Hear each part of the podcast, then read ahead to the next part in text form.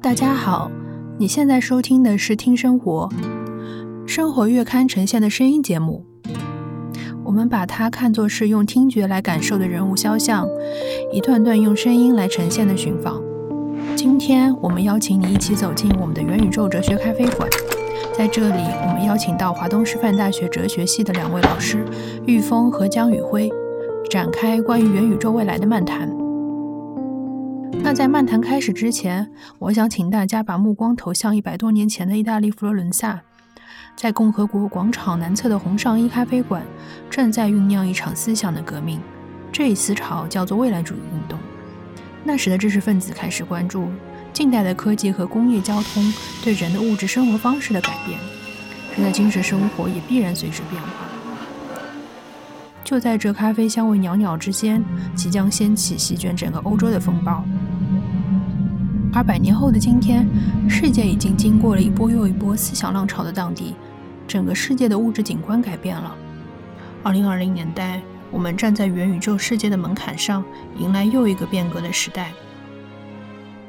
在这个历史的过渡时期，面对新的时代，我们惶惑或者惊喜，期待着哲学能为我们增添思想和行动的语义，揭开可能靠近的方向。我们的第一个思考是关于元宇宙将带来巨大的生活方式的改变。那么我们在思想和心理上需要做好怎样的准备？以下是玉老师的讲话。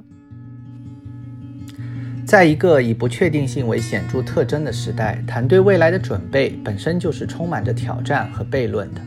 我们难以准确预测未来，更难以预测在进化过程中的人类及其社会的状态。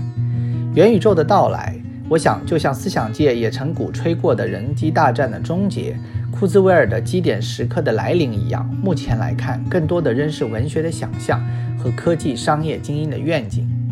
以色列历史学家尤瓦尔·赫拉利在写作《未来简史》时表达了一种态度，他说：“不是为了准确地预测未来会发生什么，而是为了给观察未来提供一种视角。”我愿意把这样的一种态度迁移到对元宇宙的思考上。我们需要在思想和心理上进一步充盈观察未来的视角，跳出传统对于确定与不确定、虚拟与现实、心智与身体、物质与精神二元对立的思维方式，更多的反思这些范畴背后的关系与变化。下面是姜老师的思考。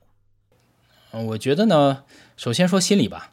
心理上肯定是要面对一个未来，而且这个未来。不一定是光明的，不一定是乐观啊，同时也是充满着各种各样的危险跟风险。所以呢，心理上我觉得就是喜忧参半吧啊，既要有一种对于未来的憧憬，同时呢，也要有一种呃对于风险啊或者危险的防范。所以呢，我觉得应该是战战兢兢吧，如如履薄冰。所以我现在不是很赞同很多人谈到元宇宙的时候那种 好像非常盲目乐观的这个心心理或者情绪。从思想上来说，可能就更复杂一些，因为我在文章啊，包括其他的访谈里面也谈到很多了。呃，我觉得从思想上来说呢，应该把元宇宙，如果我们认真对待它啊，把它当成是一个很重要的哲学的话题，包括社会发展的方向，包括人类的未来啊，那么就应该把它跟晚近以来吧，就近期以来，从二十世纪末期到二十一世纪初期，呃，人类的几个比较重要的思想流派，把它结合在一起。那么你可以想想，在元宇宙兴起之前，尤其是在西方吧，在欧陆，那么有三个比较重要的思想流派。第一个是后人类，那第二个是人类世，呃，第三个是加速主义。所以呢，我觉得如果从思想上去理解元宇宙，首先要明白它跟之前的思想流派之间到底有什么样的异同，它传承了什么，发展了什么。那么可以从哪些基本的要素，比如说历史啊。人类主体啊，时间性啊，生死的角度，你可以去剖析一下元宇宙跟之前的几个流派之间的异同。所以，这是我的一个想法。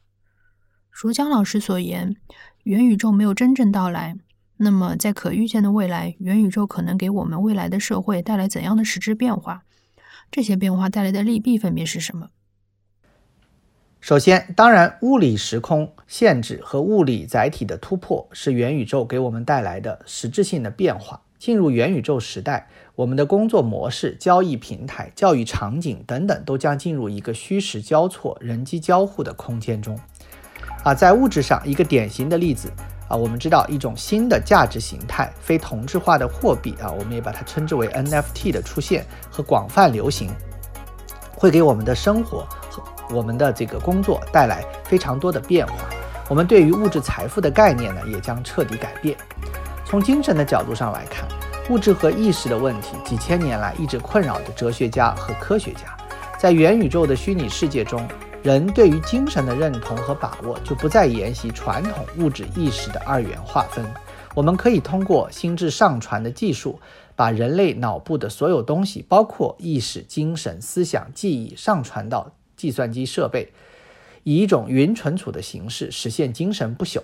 这些对于人类社会和人类自身而言都是颠覆性的变化。我关注到的元宇宙的利弊呢，主要表现在以下三个方面。当然，总体而言，利与弊往往是相宜相符的。首先是元宇宙会同时带来开放信息的啊这个利与隐私安全之弊。元宇宙呢，通过各种技术进步，提升了人的生存。和工作的便捷与开放，信息共享和技术呢带来的去集权化、去中心化呢，又会促进权力的平等和多样性的保留。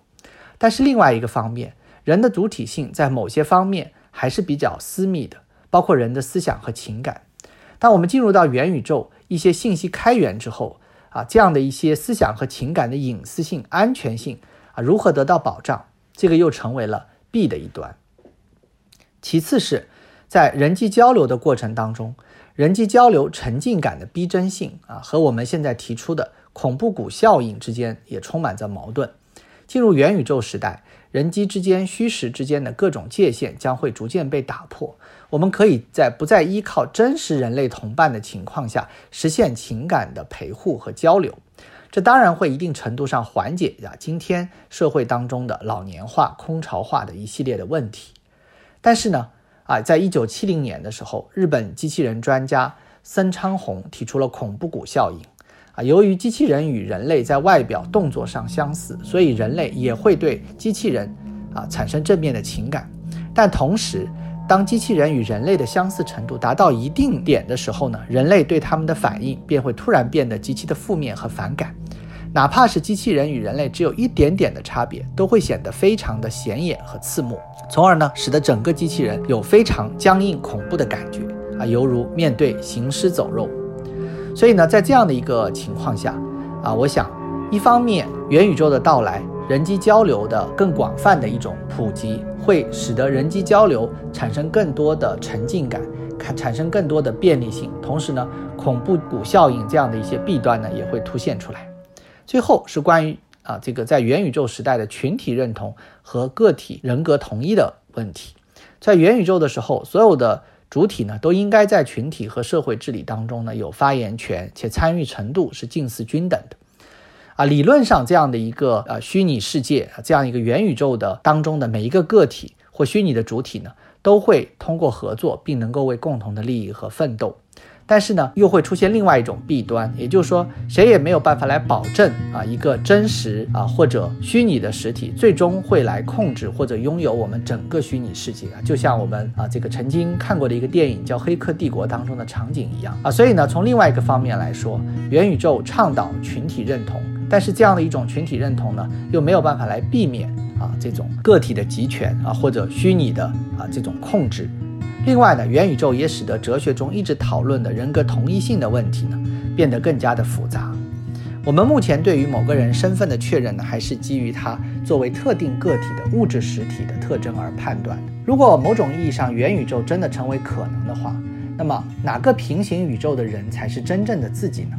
到时候呢，也会产生大量的伦理道德的问题。比如说，在元宇宙当中的人啊，他触犯了法律，那在现实生活当中的人啊，这样的一个对应的人，是不是应该去负这样的法律责任呢？去是不是应该去承担这样的一些啊道德的责任呢？在这两个平行或者几个平行宇宙当中的伦理道德的法则，是不是可以通用呢？我想呢，这样的一些问题呢，都会。啊，在元宇宙给我们带来一系列的便捷和群体认同的同时，也会给我们带来对于人的身份的更大的一种困惑和复杂性。下面是姜老师的思考。呃，那么元宇宙，我觉得对社会的未来带来的实质性的变化很简单，它其实跟之前的像后人类啊，或者人类史，甚至加速主义，其实都是一致的，就是我们真的是面临一个真的实质性的变革。什么叫实质性的变革呢？就它并不单纯的是之前的历史过程的一个延续。比如说，不是说我们人类，呃，在技术的这个加持或者主导之下，就很顺利的、很加速的进入到下一个阶段。包括很多学者谈到元宇宙的时候，会用这样一个说法，就是互联网的下一代的形态。那么，如果它仅仅是下一代，那么下一代之后还有下一代，the next after the next，对吧？那如果仅仅是这样的话，你可能没有展现出这个实质变化的，啊，这个真正的根本性，这个 radical 的地方到底是在哪里？所以呢，我觉得如果我们从根本的角度去理解元宇宙，就是要把它当成是旧人跟新人、旧世界跟新世界、旧历史跟新历史，甚至之前的历史的终结跟之后历史的起点之间的，不能说断裂吧，但至少是有一个明显的一个裂痕。就是你会发现，当我们去走向元宇宙的时候，我们告别的是一个旧的一个世界，而且非常彻底的告别啊，我们超越的是一个人的既有的形态。你甚至可以说，它发展了，呃。几千年，甚至从古希腊一直到呃人本主义，一直到二十世纪，我们超越的是 human 人之为人的那种本质的形态、既定的形态，然后迈入到一个全新的一个世界，迈入到一个全新的一个境界。所以呢，我觉得应该从这种实质的根本性的变化的角度去理解元宇宙，而并不仅仅是只是把它当成是呃历史演进或者人类演化的下一个阶段。相反，它是一个根本性的一个转折。它是新和旧之间的一个变革。那么，如果这样来看的话，呃，我觉得应该把元宇宙当成是一个很严肃的一个话题。就像我们之前谈到后人类、谈到超人类的，甚至谈到 inhuman 非人类的时候，都会抱着一种呃一种忧思，就好像我们人类历史是不是已经走到终结，是不是已经面临到呃一种没有办法去超越或者克服的困境。那么，元宇宙同样也是这样一个话题。只不过呢，它更多的是给我们答案，而并不仅仅是质问。那么，如果我们利用这样一个契机，真的把元宇宙当成是一个答案的话，那么我们就应该站在人类历史变革的，呃，这个悬崖的边缘也好啊，或者这个历史的终结的边缘也好啊。但是我们要去眺望未来，要去展望未来。所以这是一个根本性的，就人类必须要去跳过去的这样一个坎。那么变化带来的利弊，我觉得任何的这个根本性的变化都会带来很实质性的利和弊。那我们从利的角度，就是我们看到人类可以进入到一个全新的一个阶段，就是之前的人类历史，哪怕发展了几千年，甚至上万年，甚至你可以说几十万年的，但是呢，从这个角度上来说，可能人类的这个它自身的这个生命的形态啊，包括它自身历史的形态，基本上还是延续的，还是连续的。啊，所以呢，我觉得如果从元宇宙的角度来看，应该从利，如果真正的它最利好的地方，就是给我们提供了一个前所未有的契机，能够去展现，能够去展望人类从从未出过的、出现过的全新的形态。那么，如果是这样的话，我觉得这个比单纯的技术产业的升级啊，或者比单纯的提出一些问题或者提出一些反思，要更为对人类跟历史带来更多的一些机遇。所以，这是我认为元宇宙的利，它最大的利就是给我们提供了一个前所未有的契机，去畅想人类的前所未有的未来。就是我们可以用最极端的力量去畅想一下，去设想一下啊，甚至可以说去狂想一下，人类在可能是不远的未来的 near future 啊，它会展现出什么样的全新的不同的形态。所以呢，在新旧世界交织或者变革的这个坎上面。给我们提供的是一个极端思考的一种力量，这也是为什么我会在文章或者访谈里面经常会提到，我们应该把元宇宙当成是一个 thought experiment，就是思想实验。就你不要把它当成是一个好像板上钉钉的东西，好像我们呃顺水推舟就能够去实现的东西，好像下一个阶段就马上在那里的东西。相反，我们应该把元宇宙当成是一个实验，就像是你玩一场很激烈的。啊，很天马行空的电子游戏，就是你在这里面可以去大胆去设想一下，你认为的人类的未来应该是什么样？通过技术，通过文化，甚至通过思考，通过思想，通过艺术，啊，你认为在什么样的这个未来的空间里面，人类能够去展现它的潜能，或者发挥它的根本性的变化？啊，所以这是我认为的利。那在这个利里面，同样也是包含着弊了，因为如果你是把元宇宙当成是一场实验，当成是一个 test，一个测验或者考验的话，那必定有一些人他通过不了这样一个实验，也必定有一些人会抗拒你的实验。所以呢，这个 B 就是说，你设想出来的这样一个宏大的构想，你把它叫做圆嘛，meta，肯定是包含着啊，对对某些人类的这个差异啊，或者。对某些边缘群体的歧视或者排斥，所以呢，当我们去去构想这个宏大的计划或者未来的宇宙的时候，应该去考虑未来其实它应该是开放的，还应该是多元的，应该把选择未来的权利交给呃不同的个体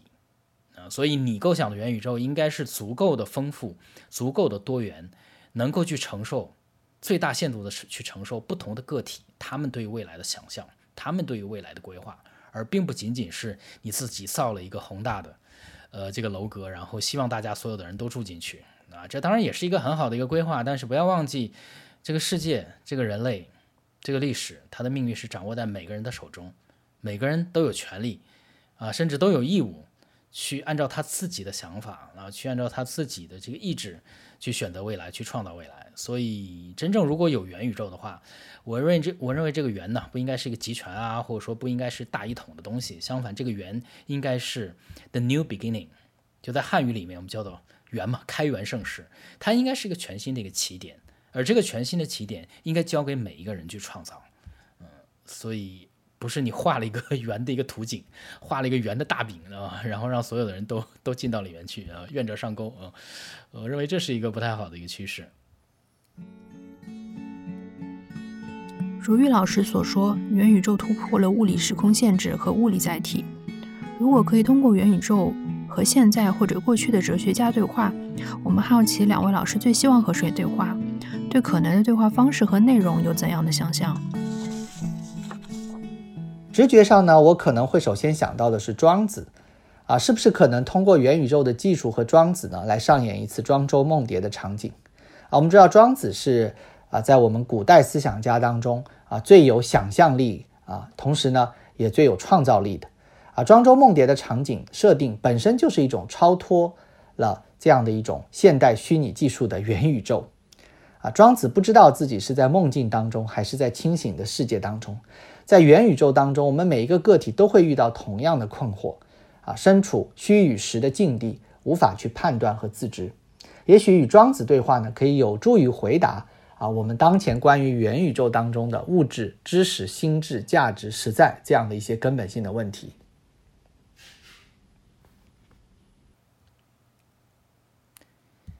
啊，第四个问题，那我刚写完这篇文章啊，昨天刚发出来，呃，这这个引起的反响是出乎意料，就发在山东社会科学上的元宇宙的时间政治，有好多好多的人，包括老师发微信过来跟我讨论啊，甚至跟我辩论。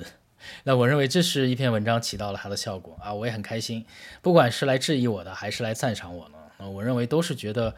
这篇文章确实起到了它应有的作用。所以呢，在这篇文章里面，我对话的这个哲学家就是黑格尔。那大家可能知道，黑格尔在他的精神现象学里面，呃，对人的这个死亡进行了非常精辟的三重概括。他认为人有三种形态的死亡，啊，甚至你也可以说是三个阶段的死亡，三个层次啊，三个维度的死亡。第一种是自然的，第二种是伦理的，第三种是政治的。那我认为呢，呃，具体我就不展开了啊，大家可以去看那个文章。我认为，那元宇宙如果我们把它当成是一个实质性的变化，当成是新旧世界之间的更替，当成是新旧人类之间的变革的话，根本性的变革，那么，呃，谈论生和死的问题，实际上在元宇宙这个话题上面就是非常非常切题的，因为元宇宙确实就是旧人之死。新人之生，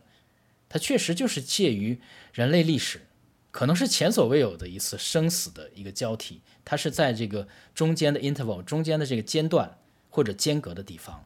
所以我们是站在旧人之死跟新人之生的这个间隔之处，站在或者用那个尼采或者阿伦特的话来说啊，我们是夹在呃未来跟过去之间的这个当下去追问、去拷问啊、去质问。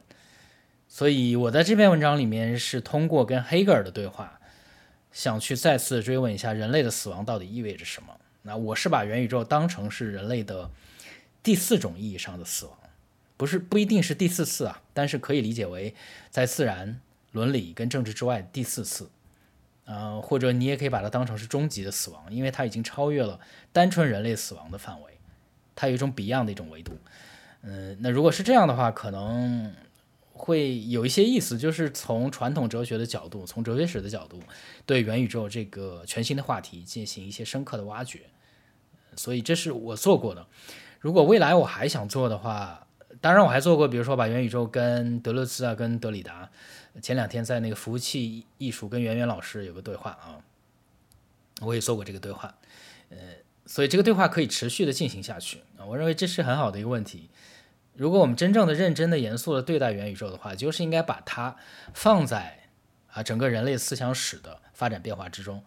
甚至我也看到元宇宙跟中国哲学的对话了，像呃之前赵廷阳老师也已经做过。所以，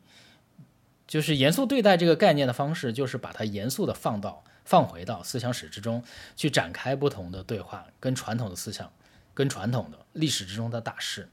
跟传统的历史里面的深刻的思想去展开一次次的交锋跟对话，这样可能才能够更好的激发出元宇宙这个概念，他们朝向未来的，甚至朝向过去跟历史的潜能。元宇宙对人类社会产生了颠覆性的影响。最后，我们想把元宇宙放到整个人类文明史的发展当中，如何看待？从过去历史远望元宇宙时代，它对人类的意义是什么？从更远的未来回看元宇宙时代，又如何想象它对人类的意义？这个问题呢是极其宏大的，涉及到了我们怎么样去理解人与未来的关系。随着人类进入到新世纪啊，科技的发展越来越快，人们对于未来的关注和好奇也是与日俱增的。从人类设计飞行器登上火星，到我们对于太空的一种征服，我们对于宇宙的起源，对于时空的变化，对于生命的起源，当然还有现在人工智能技术的飞速发展，啊，确实给我们带来了啊一个很大的问题，那就是人类的文明有没有尽头啊，或者尽头在哪里啊？我注意到呢，网络上呢也有类似这样的一些观点啊。当我们来谈到元宇宙的时候啊，也有一些专家或者也有一些媒体人认为说啊，元宇宙就是人类的末日，啊，某种意义上呢，文明都是有始有终的，就像宇宙也是有始有终一样。谈到这样一个问题的时候呢，我们当然会有不同的态度啊。我觉得呢，还是要以一种更加乐观的态度去看待啊，因为人类文明本身受到一些冲击，也是人类文明进化法则当中的一个链条和一个节点啊，就像。我们当时人机大战的时候提到的基点问题，说当有一天计算机设计出来的计算机呢，比人设计的计算机会更好的时候，那么人的作用提供在哪里，或者人的作用体现在哪里？啊，这个库兹韦尔呢就讲过说，如果有一天啊 AI 设计出一个比人设计的 AI 更好的 AI，那么人就处于一种被动的地位，在一个被设计的位置上，像类似等到元宇宙的那个真正的文明产生的时候。那么我们人自身能控制的传统文明的世界，无疑呢将会受到很大的挤压。从另外一个角度上来看，元宇宙当中的价值问题本身也将完全不同于现实实在当中的价值啊知识这样的一些概念啊。我想呢，这个是我们呃元宇宙对于人类啊，对于我们自身啊最大的或者最这个深远的意义所在。好，最后一个问题，最后一个问题其实我们。前面四个问题我也说的差不多了，我就说一句话吧，就是 元宇宙确实就是新旧世界之间的更迭，所以我认为人类作为人类，呢我们所有人都是人类啊，而且是处于边缘啊，就是被推到极限状态的一个人类。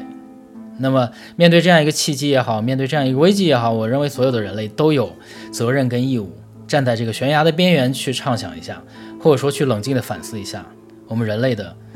前行的去路到底是在哪里？我们人类的未来的命运到底是在哪里？所以，呃，不是从遥远的未来吧，就是站在这个边缘，站在未来跟过去之间的这个当下。我觉得元宇宙给我们提供了这样一个极端的冷静的反思自身的机会，这就是我觉得呢，它对我们今天人类的最大的意义。好，感谢大家。我想听了两位老师的精彩发言，我们对元宇宙都会多了憧憬和遐想。言谈中的火花就像是过去任何一个时代所曾迸发的光彩，我们也期待着在未来被照亮。感谢你收听本期听生活，我们下期再见。